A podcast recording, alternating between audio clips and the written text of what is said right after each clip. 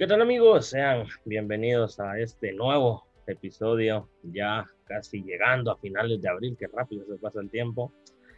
Hoy tenemos invitado, como ya es costumbre en esta temporada, un músico, pero es un músico distinto, es un músico que toca un instrumento que no es muy común, pero desde mi punto de vista es de los más hermosos que existen si se ejecuta de manera adecuada. Hoy nos acompaña Carlos Rodríguez, tiene 26 años, él es violinista profesional. Brevemente les voy a contar porque tiene una trayectoria increíble. Él estudió en el conservatorio y en la escuela musical aquí en Guatemala. Ha participado en la Orquesta Juvenil Intercultural en los encuentros de 2015 y 2017. De 2014 al 2017 fue profesor de violín en el sistema de orquestas de Guatemala y director de la Orquesta Infantil por si fuera poco, también en el 2014 tocó en la orquesta para la ópera La Traviata. Eh, la Traviata fue escrita por Giuseppe Verdi. Ese es un dato ahí cultural que les dejo para que también aprendan en este episodio. Y estoy seguro que aquí con Carlos vamos a poder hablar de este magnífico instrumento y sobre todo cómo se enfoca en la alabanza. Así que sin mucho más que decir, comenzamos.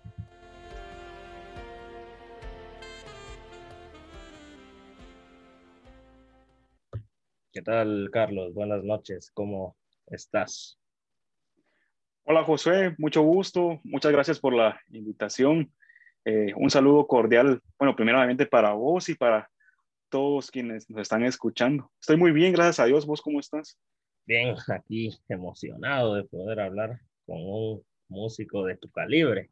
Sí, tenés muy, mucha carrera y eso te quiero comenzar, para empezar este episodio, ¿quién es Carlos? Cuéntanos. Bueno, Josué, yo tengo, como vos mencionaste, 26 años. Em, soy violinista. Em, bueno, trabajé mucho tiempo en, en, el sistema de orquestas de Guatemala, como vos mencionaste, trabajando como, como tallerista y maestro de violín. Estudié en el conservatorio y posteriormente en la Escuela Municipal de Música y también en la Universidad Galileo estudié, estudié música. Y luego de, de, mucho tiempo, es, yo sé que me estoy adelantando un montón a, a, las, a, las, preguntas, pero luego de un montón de tiempo se cumplió uno de, uno de los sueños más grandes que era eh, servirle a Dios con el instrumento, pero de una forma distinta porque es diferente tocar en la alabanza a lo que se ha hecho en la iglesia en la que, en la que yo participo que hace un tiempo atrás, cuando no había pandemia y éramos, podíamos reunirnos, se, se, reunió y se hizo una especie de orquesta. Gracias a Dios a mí me tomaron en cuenta y fui, fui director dos años seguidos de, de esa orquesta. Entonces, para, para mí el violín es, es tu vida. Una puerta, una, una mi, mi, vida y una puerta inmensa que, que Dios me, me abrió hace, un, hace algunos años. Qué, qué bonito. Hoy sí, ya para entrar de lleno eh, quiero que nos comentes cómo fue que nace el amor por la música. Fíjate que hasta donde yo recuerdo, no, no, no tengo un momento en el que yo pueda decir, hoy, en, en ese momento nació el amor por la música, porque afortunadamente siempre estuve, estuve rodeado de, de, música. Mis papás, cuando, en mis primeros recuerdos de, la, de temprana edad, mis papás iban a, a la iglesia y estaban en el grupo de alabanza. Entonces, desde que yo recuerdo, cuando era pequeño. Siempre me llevaban a los ensayos a, a verlos. Después, cuando ya, ya, era un poco más grande, yo siempre quise tocar batería. Entonces, muchas veces, eso, eso sí lo recuerdo, claro. Varias veces rompí platos en la casa porque quería, quería tocar batería y no, nunca, me, nunca me la compraron, no sé por qué. y rompí, yo agarraba los, las ollas de mi mamá, las, las, las ollas esas de, estas de plástico y, y muchas veces las, las rompí. Entonces, gracias a Dios, siempre estuve, siempre estuve eh, involucrado en la, en la música. Yo creo que ya, que desde el vientre ya, ya, ya lo traía. Ya lo traía. Entonces no te, no te podría decir, fue cuando tenía seis años o fue cuando tenía tres años, sino que yo creo que desde siempre. Oh, eso pasa varias veces. Hay otras personas que en su vida han sido músicos y de un año para otro se meten de lleno en este mundo, eh, teniendo en cuenta, como lo mencionábamos, que desde el vientre venías en una familia musical. Eh, no sé si nos puedes comentar cómo fueron tus primeros pasos en el mundo de la música, eh, cómo es que decidís, ah, yo quiero ir al conservatorio eh, o en la universidad, como bien lo mencionabas. Fíjate, Josué, que como te mencionaba antes, mis inicios, se podría decir, yo que en, mis inicios yo quería tocar batería, lamentablemente nunca se dio la oportunidad porque mis papás nunca me, me la compraron, posiblemente por, por el ruido que, que, implicaba tener un instrumento de, de esos. Entonces, cuando yo empiezo, cuando empiezo a estudiar música formalmente, es a los 12 años, mis papás me inscribieron al conservatorio y ahí estudié piano. Estudié tres años y de repente un día salió un anuncio en el, en el periódico en el que era el último día de inscripciones en la Escuela Municipal de Música de aquí de la ciudad de Guatemala. Y me, me fueron a inscribir. Yo quería estudiar piano ahí en la Escuela Municipal de Música, pero no había no había piano, solo había instrumentos de, de orquesta sinfónica, había violines, chelos, violas, oboes, y ellos te, ellos te asignaban el instrumento. Entonces llegué ahí y cuando fue el momento de la, de la asignación, ellos me asignaron violín. Yo no sabía qué, qué iba a implicar recibir ese instrumento, como te mencioné al, al inicio. Pero creo que fue una, fue una puerta enorme en mi vida. Me hubiera imaginado yo tocar, tocar violín cuando tenía 12 años. Claro, es uno de los instrumentos desde mi punto de vista más complicados porque en las guitarras, en los bajos están los famosos trastes. Cambio en el violín, no existen esos. ¿Es complicado o se te hizo fácil aprenderlo?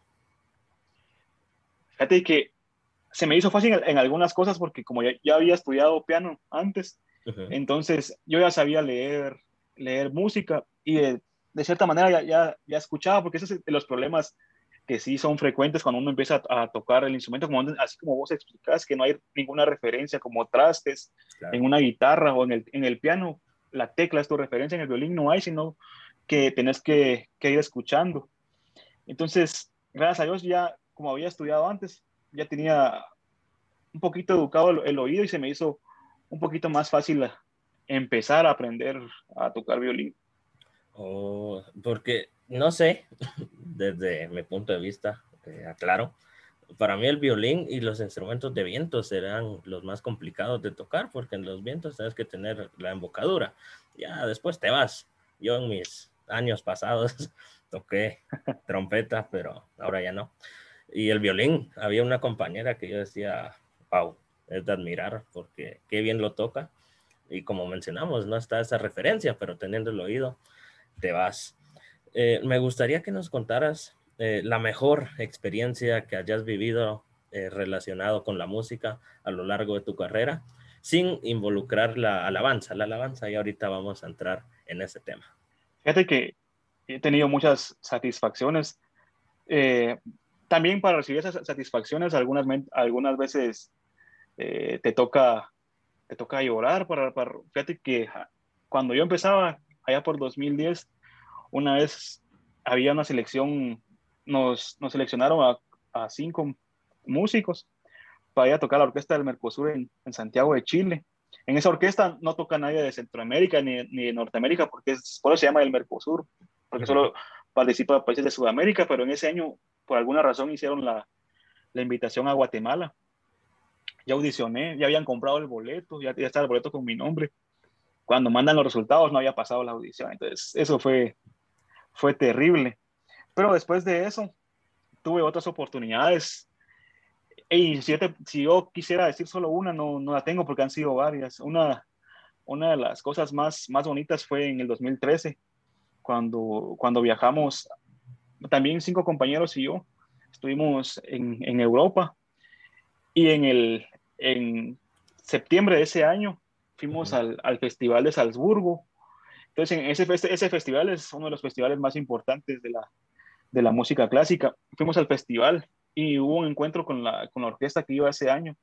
Y es, era la Orquesta Nacional Infantil de, de Venezuela. Tocaron, nosotros fuimos con, con las fundaciones a las que pertenecíamos. Yo iba con una, con una fundación que se llama Música por la Paz. Y otros compañeros, mis otros compañeros iban con otra fundación que se llamaba Superar. Y nos encontramos con, con esas fundaciones y participaron con, con, la, con la Orquesta Infantil, Nacional Infantil de Venezuela. Esto, para, para aclararlo, y, si quieren alguna vez buscarlo, eh, Venezuela tiene las mejores, una de la, es del país latinoamericano que tiene las mejores orquestas del, del mundo. Ahí se puede mencionar la Simón Bolívar, la Teresa Carreño, la, la, la, Juvenil de Caracas. Y ese año fue la primera vez que una orquesta infantil se presentó en el, en el festival. Y nosotros pudimos tener un encuentro con, con, con ellos, conocí a un montón de, de, de, personalidades famosas del, de, de, la música clásica, entonces fue para, para mí una experiencia increíble. Otra, otra de, las experiencias que, que me gusta recordar fue, estábamos en Estambul, en Turquía, y estaba de gira la, la orquesta, la Filarmónica de Nueva York, y precisamente llegó a Estambul el solista esa vez era, era Joshua Abel, que es uno de los violinistas más famosos del, del mundo. Y el director de la, de la orquesta en, ese, en, esa vez, en esa gira, se llama Alan Gilbert, que también es de, un uno de los directores más, más grandes de, de, nuestra, de nuestra era. Entonces, eh, esas son, de, te podría contar más, pero esas son las experiencias que, que a mí más, más me, me han marcado. Que qué bien, has conocido mucho gracias a la música, qué, qué nivel, la verdad, porque si uno ve música en Guatemala es una carrera eh, no tan apoyada como en otros lados, pero viendo tu caso con el querer, sí se puede. Eh, mencionabas que Venezuela es de, las, de los países con las mejores orquestas a nivel mundial. Y yo te pregunto, ya que mencioné al inicio, eh, fuiste maestro de la Orquesta Infantil en Guatemala, eh, ¿Qué le falta a Guatemala para crear generaciones con amor a la música clásica? Lo que hace falta es, es crear programas que sean constantes. Porque aquí en Guatemala hay muchas iniciativas de, de, de proyectos, se, se, venden así como proyectos sociales, en el que para evitar el tiempo de ocio en los niños vayan y reciban clases, clases de música. Lo que hace falta es, la constancia, la constancia de, de, de que los muchachos entran a la, orquesta y llegan a un momento en el que llegan a topar y ya, ya no hay más posibilidades aquí de, de, seguir estudiando en Venezuela.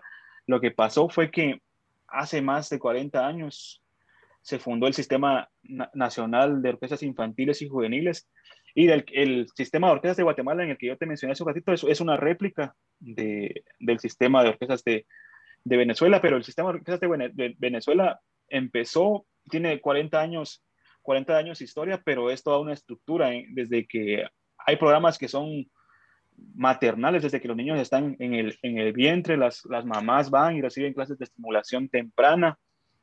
Creo que les ponen, les ponen música de Mozart para que los niños, desde antes de nacer, ya se vayan familiarizando con, con ese mundo. Cuando ya tienen dos o tres años, ingresan a las orquestas preinfantiles. Luego hay, una, hay orquestas infantiles. Y las orquestas infantiles pareciera el nombre, orquesta infantil, pero si vos miras el video de la, de la, de la Orquesta Nacional Infantil de Venezuela tocando en el Festival de Salzburgo, es una orquesta que suena como, como una de las mejores orquestas del mundo. Luego de eso está la, la, la, orquesta juvenil, la orquesta profesional y los músicos ya pueden vivir de eso porque tienen, claro. porque llegan a la orquesta profesional y pueden vivir de eso, ¿verdad?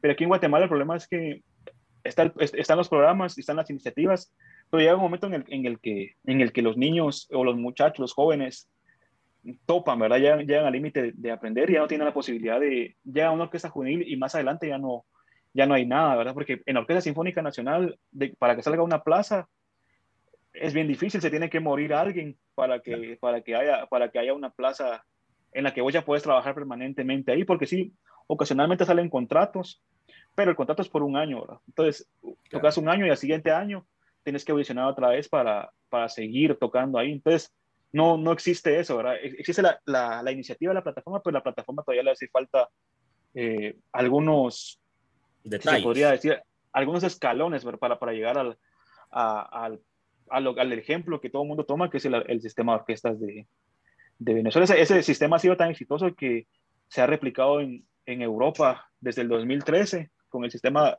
de Europa se empezó a replicar y, y es un, un, sistema que es conocido en, en, todo, en todo el mundo.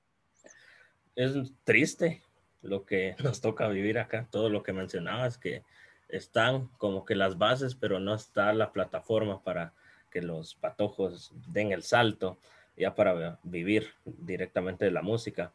Eh, para ir cerrando un poco de, de las orquestas y todo, eh, desde tu punto de vista, ¿en qué lugar ubicarías a Guatemala a nivel latinoamericano en cuanto a orquestas se refiere?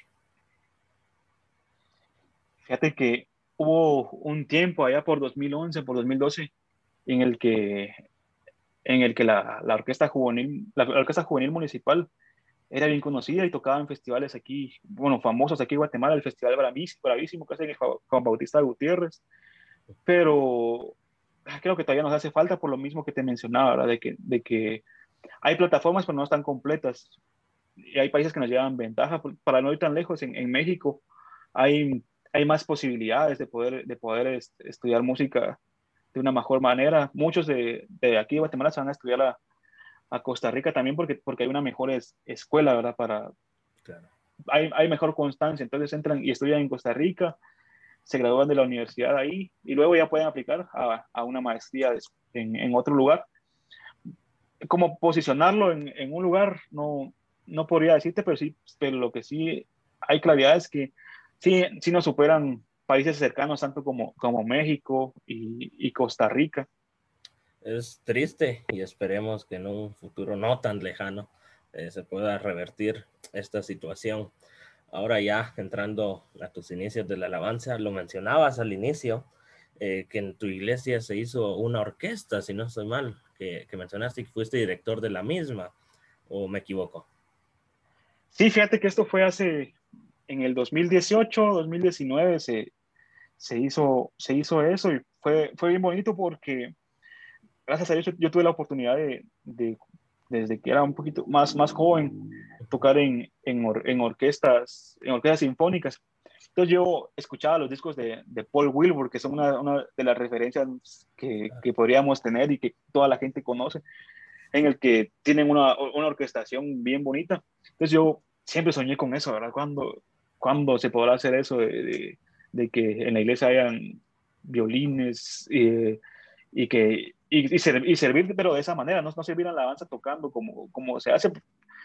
Claro que es bonito eso, pero era, era un sueño que, que yo veía muy difícil de cumplir cuando de repente un día se hizo la, se, al apóstol se le, le surgió esa inquietud y se empezó, y se empezó a formar a, a, la gente que, quería participar. llegamos a tener más de 300 músicos en el 2019, entre violines, chelos, violas, trompetas, flautas, saxofones, trombones. Entonces fue una cosa, una experiencia que, que yo también podría mencionar en las experiencias más grandes que, que, que, he vivido. Es, un sueño cumplido para, para mí. Mencionabas algo que es un punto muy interesante, eh, que, que, escuchabas eh, las canciones de Paul Wilbur. Y te pregunto, ¿es complicado encontrarle lugar al violín dentro de la alabanza? Porque no me dejarás mentir, por lo menos acá en Guatemala, es raro ver que una iglesia tenga un violín en la alabanza. Son pocas, eh, a lo mejor la, la, que más sobresale acá en Guatemala sería eh, Ebenecer y todas las iglesias que pertenecen y están bajo la cobertura de la misma.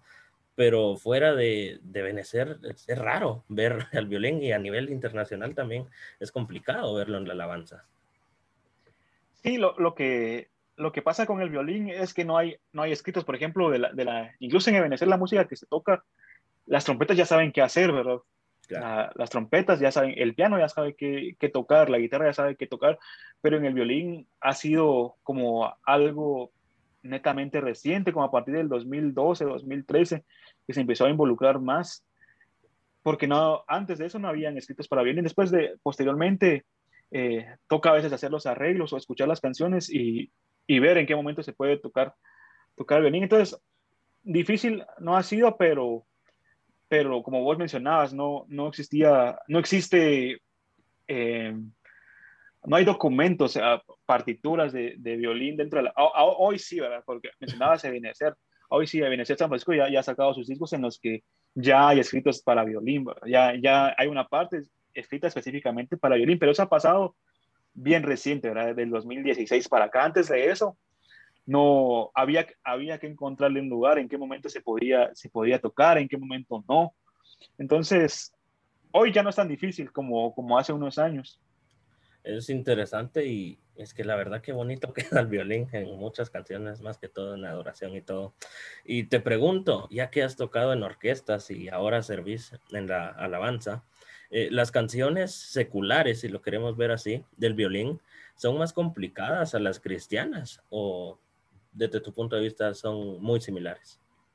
si hablamos de música secular, podemos mencionar la, la música académica, hablar de, de Beethoven, Tchaikovsky, Mozart. Entonces, sí hay una, una diferencia técnica eh, grande entre, la, entre, entre esa música y entre la, la música que se toca para, para la es, es, eso es, cierto que son dos, dos géneros distintos, pero, pero sí considero que es más difícil tocar la, esa música, música de música académica que tocar la música que se toca en la iglesia. Oh, ya, ya, muy buenas respuestas, la verdad. Eh, vos sos músico, he tenido eh, antes de tu persona a dos eh, ministros de alabanza y les hacía esta pregunta, pero quiero escuchar tu opinión como músico. ¿La música es un papel importante dentro de la alabanza? Definitivamente sí. ¿Por qué? Porque, bueno, la música, si hablamos de música como tal, creo que, que la música toca lo más profundo del, del ser humano. Sí, ahorita viéndolo desde el punto de vista fuera de la iglesia, ¿Por qué, ¿Cómo nos damos cuenta de eso? Pues que cuando una persona está dolida, se pone a escuchar música cortavenas, le dicen, y, que el resultado es que se ponen más tristes. Cuando la gente va al, gimnasio, pone música para, para motivarse. Entonces la música juega un papel importante en, en, el alma, que en el alma es donde están los sentimientos. ¿verdad? Ahora, dentro de la iglesia, también juega un papel importante y, y es el papel de la administración. ¿Cómo, ¿Cómo vemos esto para, para un ejemplo que, que todos recordamos, cuando Saúl tenía un demonio, ojo que es un demonio que el Señor le había enviado para que la atormentara. Uno de, uno de sus criados o uno de sus siervos llega y le, y le menciona que había un muchacho y menciona ciertas características de, de, este muchacho. Decía que era un muchacho que tocaba el arpa, pero que tenía mucho talento, dice. Era un guerrero valiente y de de buen juicio también era un joven bien parecido y, el, y lo más importante que el Señor estaba con él. Entonces, dentro de la, de la alabanza, es importante tocar bien, pues por aquí, lo menciona como uno de los requisitos, pero creo que el requisito más importante es que el Señor esté con vos. ¿Por qué? Porque si vemos acá, cuando David tocaba el arpa, calmaba, calmaba los demonios, los demonios que tenía Saúl. Entonces aquí podemos ver que, que, que ministraba al espíritu, ¿verdad? el, espíritu, el, espíritu dejaba de atormentar a Saúl a causa de qué? A causa, a causa de la música, pero ojo que no era solo la música. A mi, a mi parecer acá, no era solo la música, sino que era que el Señor estaba con David. Ese, es el requisito más importante aquí. Tocar, toca, tocaba bien, guerrero valiente. Y el último, que el Señor estaba con él. Entonces, ese es el requisito esencial, que el Señor estaba con él. Otra cosa que, que, podríamos mencionar acá, que la Biblia, la Biblia misma nos dice cómo, cómo es la alabanza al Señor, ¿verdad? En el Salmo 142, 2 al 3, dice que se alegre Israel por su creador, que se regocijen los hijos de Sión por su rey. Y aquí está la parte que nos interesa. Alaben su nombre con danzas, con acompañamiento de tambores y con, con lira, ¿verdad? Entonces aquí nos, nos, nos da la referencia de que la alabanza eh, cómo, cómo alabar al Señor, ¿verdad? Claro. Ah, ya, ya, hablamos de que, de que la alabanza ministra al Espíritu. La Biblia nos deja, nos deja claro de cómo, cómo alabar al Señor. Hay que tomar en cuenta también otras cosas, que no toda la música etiquetada como cristiana es alabanza ni adoración. ¿Por qué? Porque la alabanza, como, como hemos sido enseñados, la alabanza es por gratitud, ¿verdad? La alabanza es por gratitud por lo que Dios hace en tu vida. Entonces, vos venís y, por ejemplo, perseguí a mis enemigos, los alcancé, los destruí, los, los, los derribé, bajo los pies del, del Señor cayeron, no se levantarán más. Es un texto de, una canción. Entonces ahí qué dice lo que el Señor hizo, ¿verdad? Que te permitió alcanzar a tus enemigos y tenerlos debajo de tus pies. Pero si vamos a la, a la adoración, la adoración no es por gratitud, sino que la, adoración se le da al Señor por el, por el hecho de, de, que es un ser soberano, ¿verdad? De que, de que es, el, de que es el, el Señor de señores, ¿verdad? Por ejemplo, santo, santo, santo, mi corazón te adora. Mi corazón hoy sabe decir que, que santo eres tú, ¿verdad? Entonces, se está, está diciendo lo que es el Señor, ¿verdad? La alabanza por gratitud, por lo que el Señor hace por vos y la adoración por lo que el Señor es, simplemente por, por ser el, el, el Señor, ¿verdad? Y con eso hay que tener mucho cuidado y, y, por eso es que a mí me gusta tanto escuchar el, por lo que hemos, lo, como hemos sido enseñados nosotros, ¿verdad? Porque hay, hay música que es tildada como cristiana, pero no es ni alabanza ni adoración porque no, no habla ni de lo que el Señor ha hecho, ni de ni lo que el Señor es, ¿verdad? Claro. Hay por ahí hay un grupo bien famoso que se dice que es cristiano y lo que, lo que hacen es cantarse entre ellos, ¿verdad? Cantarse entre ellos, yo te amo, yo te amo a ti, etcétera. eso se tilda como cristiano, pero es, está dirigido a ellos, no está dirigido al, al Señor, para que eso tendría que ser la alabanza dirigida a Dios, la adoración dirigida a Dios, ¿verdad? Gracias por aclararnos este tema y estoy totalmente de acuerdo con todo lo que acabas de mencionar. Ya para ir cerrando este increíble episodio, eh, mencionábamos que has tocado en orquestas, ahora tocas en la alabanza, y me gustaría saber qué diferencias hay entre tocar en una orquesta y ministrar detrás de, del púlpito. Obviamente quitando que uno es para enaltecer a Dios y otro para que la gente diga, ah, qué, qué bonito tocan, ¿verdad? Sí, fíjate que la, la, la música, eso también nos, nos, lo han enseñado, la música atrae la, al autor, ¿verdad? Entonces, en, en, el púlpito, vos lo mencionabas ahorita, va dirigida a Dios, pero también lo que, lo que se busca con la, con la alabanza y con la adoración es atraer a la presencia del Señor, ¿verdad? Claro. Entonces, venís y, y servís, servís en, en, el altar. Porque cuando estás en el altar dejas de ser músico y te convertís en siervo. Entonces estás en el altar y lo que, lo que, lo que se hace ahí es atraer al autor, al autor de, de, de, de, esa música, que es el Padre, el Hijo y el Espíritu Santo. Contrario a una orquesta, eh, una, una, orquesta, hay música que, que ya tiene, es como que fuera un guion. En el barroco la música estaba dedicada casi toda la música a la orquesta, y cómo, a, a, la, a, la, a la iglesia, ¿cómo podemos ver? Bueno, Händel es un compositor barroco, entonces Händel escribió el, el Aleluya, el, el, el, Mesías, ¿verdad? El, oratorio del Mesías. Eh, Bach, compositor barroco también, tiene un montón de, de, de misas, ¿verdad? La, el, el, tiene también el, el, Ave María de Bach, el, el, las, las misas escritas para, para la iglesia, ¿verdad? Uh -huh. Ahora, cuando, cuando avanza y, y si vamos al, al, al, al, romanticismo, ya aquí cambia, ya aquí cambia y la, la música cobra un papel importante en, en, la literatura. ¿Y qué podemos, cómo podemos, qué ejemplos podemos tomar acá? Bueno, de Tchaikovsky está la obertura de Romeo y Julieta, que está basada en qué? En el libro de William Shakespeare. De Prokofiev tenemos también Romeo y Julieta basado en qué? En el libro de, de William Shakespeare. De Saint-Saëns tenemos Sansón y Dalila basado en qué? En, en, la historia bíblica. De Tchaikovsky, volvemos a mencionar, es Al Cascanueces, que es basado en, en, en historias de, de, de unos, unos, muchachitos que celebraban eh, las fiestas de fin de año y está basado en eso, ese ballet. Entonces empieza a tomar un papel importante en la literatura y ya los, las partes que se tocan, ya, por ejemplo, en el, en el Romeo y Julieta llega, llega un punto en el que se, se le llama el clímax de la obra, que lo que hace es representar el momento en que, en que Romeo y Julieta son novios, luego de eso hay, termina esa, esa parte que se le dice el clímax de la obra y empieza la, la, muerte de Julieta y se representa con, con, la percusión, toca un timbal así bien fuerte y eso representa la, la muerte de Julieta. Entonces ahí lo que está haciendo es narrar una historia a través de la música. Entonces la, la diferencia es esa, ¿verdad? En la, la, quitando de un lado lo que mencionaste, que, que la, orquesta está dirigida a entretener a un público, mientras... La alabanza está dirigida a atraer la presencia del Señor, ¿verdad? Entonces, la, la, la, orquesta lo que hace es contar una historia a través de la música.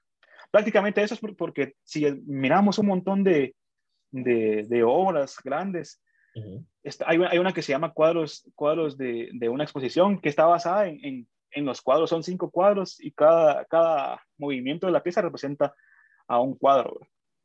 Gracias por explicarnos y, y detallarnos todo esto, porque por lo menos yo no lo sabía. Hoy, me estoy enterando de todo lo que estás diciendo y te agradezco por hacerlo. Eh, ya para ir cerrando, ¿qué consejo le podrías dar a los que quieren servir en la alabanza?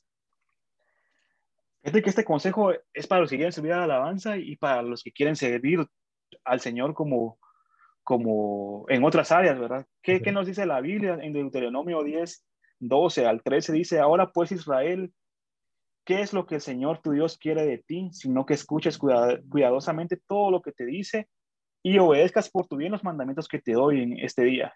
Y que lo ames y le sirvas con toda tu mente y con todo. Tu esa es la clave, ¿verdad? Servir al Señor. Bueno, con, primero por amor, ¿verdad? Servir al Señor con amor, que le sirvas con toda tu mente y con todo, con todo tu ser.